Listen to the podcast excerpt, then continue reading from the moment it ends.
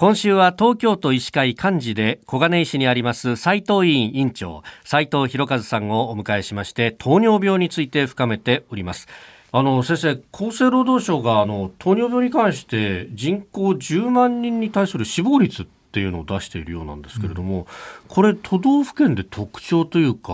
あのあるんですか？そうですね、あの私も驚いたんですけども、えー、ワースト1位が、はい、まあ、青森県というですね青森の方には大変申し訳ないんですがで一方ベストの1位つまり一番死亡率が低いのは神奈川県になってます。へえ、そうなんですね。そうですね。糖尿病の死亡率の全国平均っていうのは、うん、えー、10万人あたり11.4人。で青森は倍近い20人20.2人ということになってます。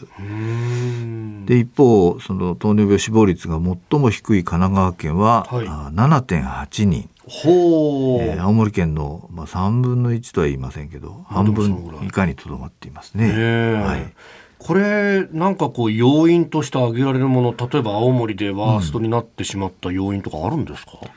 そうですね。青森県は糖尿病によって引き起こされることの多い脳卒中、はい、心筋梗塞そういったまあ動脈硬化性疾患による死亡が非常に多いと言われています。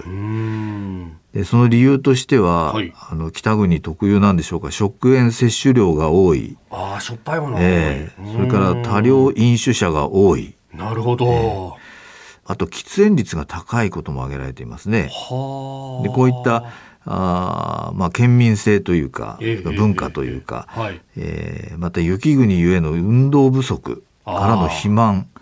といったようなことまた健康受診率の低さなども影響があるようですね。なるほどね、はい、まあ確かに美味しいもの多いし美味しいお酒も多いし。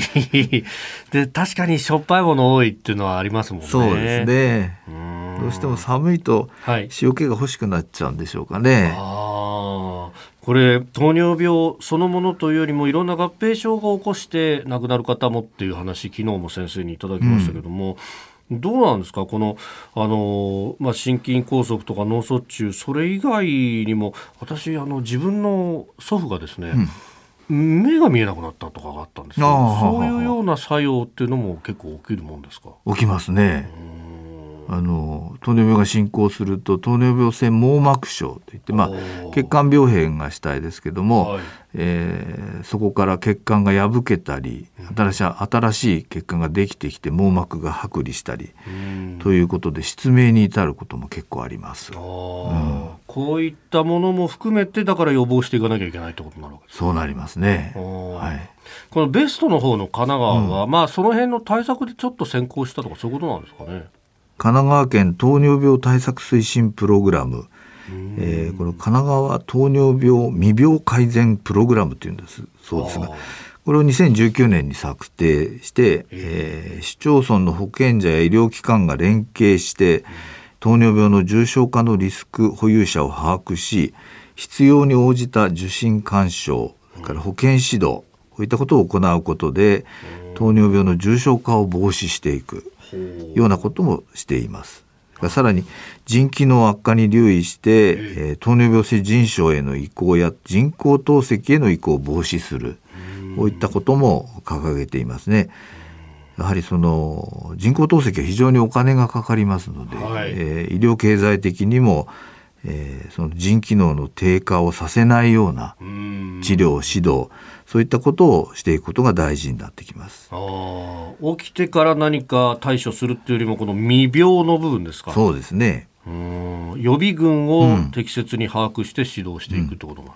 まあこの番組聞いていただいている方は、はい、えー、進んで、えー、検診を受けそして指導を受けて、はい、えー、糖尿病未病のうちまだ病気にならないうち、うん、それらしい予備軍のうちに、えー、やっつけてしまうという。う悪くならないようにするということが一番大事ではないかと思います。えー、明日は、まあ、検診等々についても伺っていこうと思っております。えー、斉藤委員委員長、斉藤博和さんでした。先生、明日もよろしくお願いします。よろしくお願いします。